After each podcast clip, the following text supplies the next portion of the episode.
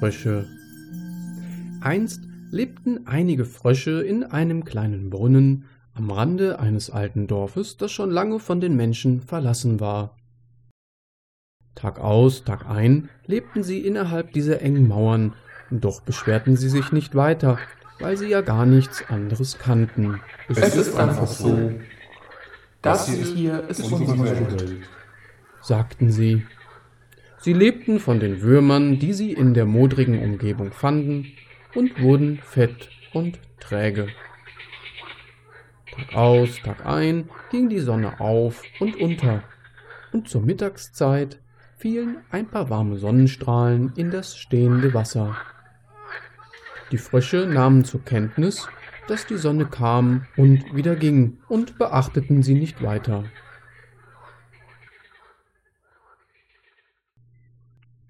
Eine junge Fröschin war jedoch unter ihnen, die sich schon lange wunderte, woher die Sonne kam und wohin sie ging, wenn sie nicht mehr über dem Brunnen war.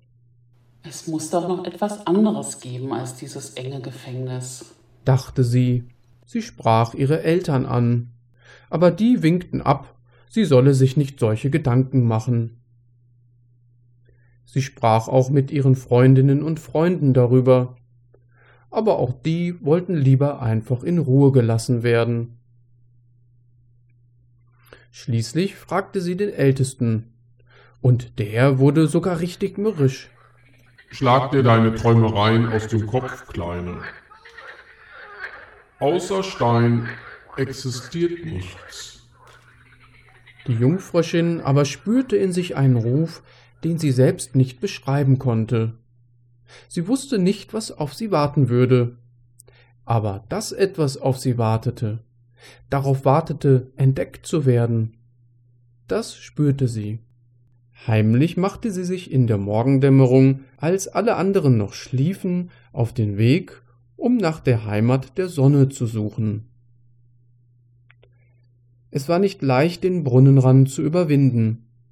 Es kostete sie mehrere Froschhüpfer und Anläufe, und viel Kraft, bis sie endlich oben war und verwundert um sich schaute.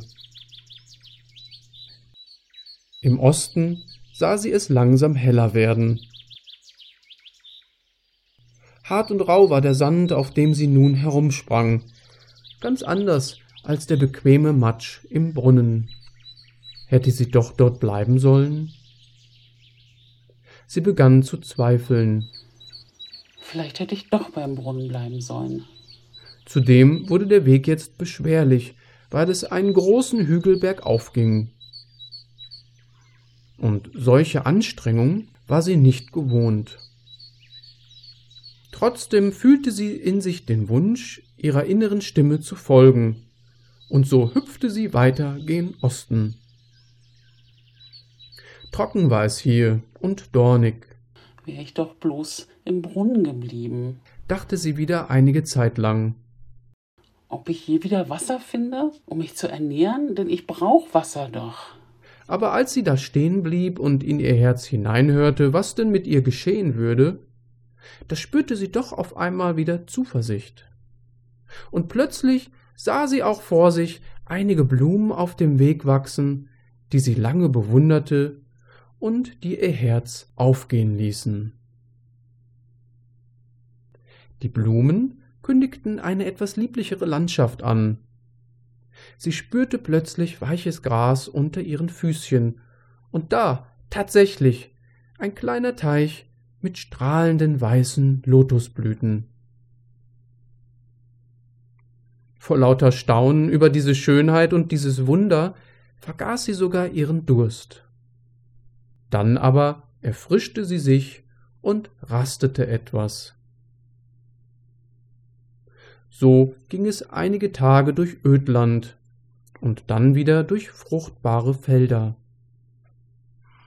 Und schließlich eines Tages kurz vor Mittag, als die Sonne schon ganz oben am Himmel stand, da sah sie es vor sich. Das Meer. Wasser soweit sie sehen konnte, Palmen und um sie herum summten die Fliegen. Unsere Jungfröschin hüpfte und freute sich. Und wie sie so ganz aufging, in reiner Freude und Glückseligkeit, kam ihr plötzlich der Gedanke, oh, das muss ich den anderen Fröschen sagen. Ich darf es nicht einfach für mich behalten.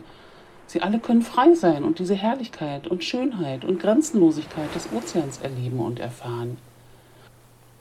Und so hüpfte sie zurück zu dem alten Brunnen, um die gute Nachricht zu verbreiten.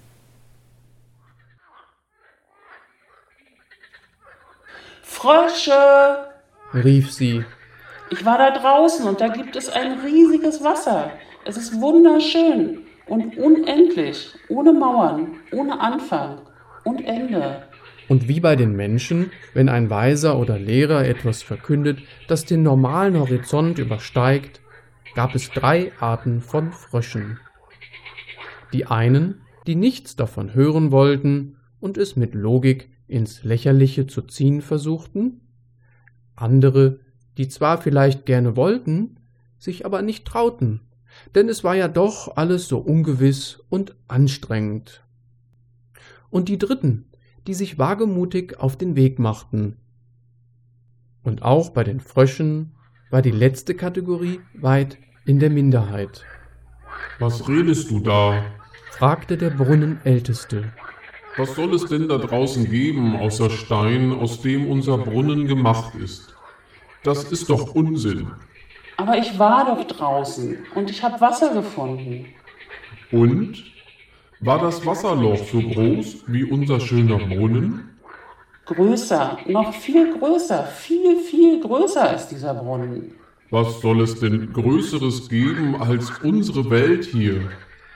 Du hast vielleicht nur einen Hitzschlag bekommen oder bist einer Fata Morgana erlegen, da wo du warst.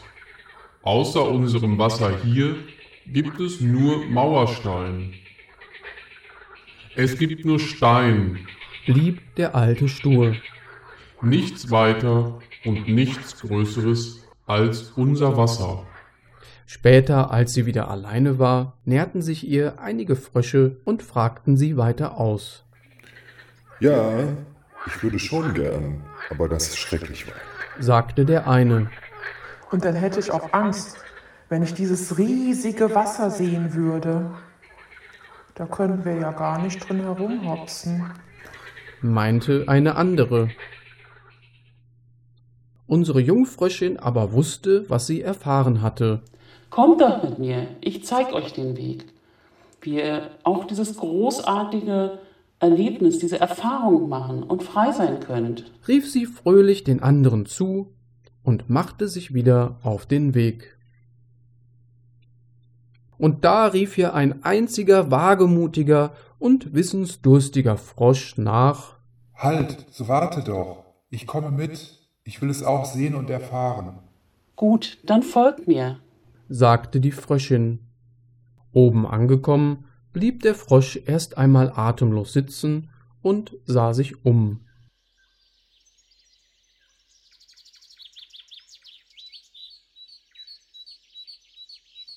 Wie wunderschön, sagte er und starrte in völliger Verzückung die Blumen an, genoss den Gesang der Vögel und das Zirpen der Grillen, das Summen der Bienen den Duft der Blüten und den warmen Hauch des Windes. Komm, wir müssen weiter, wenn wir unser Ziel erreichen wollen.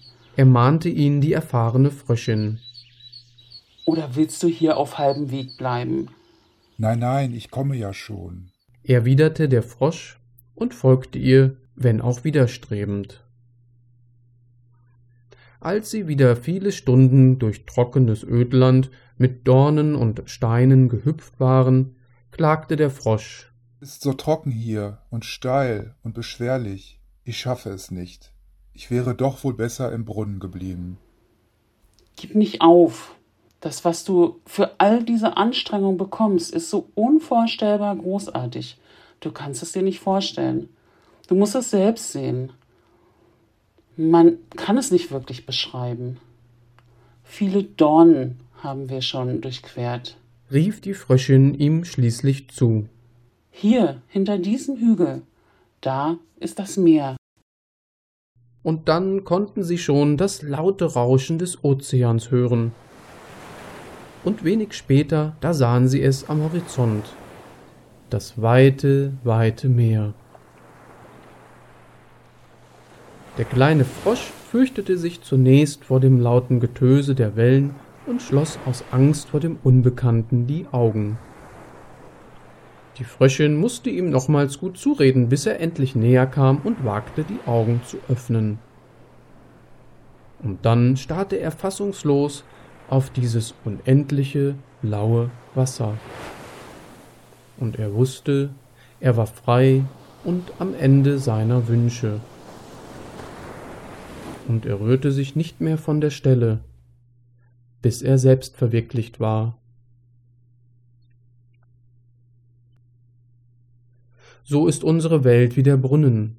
Wenn wir es erst einmal wagen, über den Brunnenrand hinauszuschauen, entdecken wir wunderbare neue, ungeahnte Welten und Schönheit.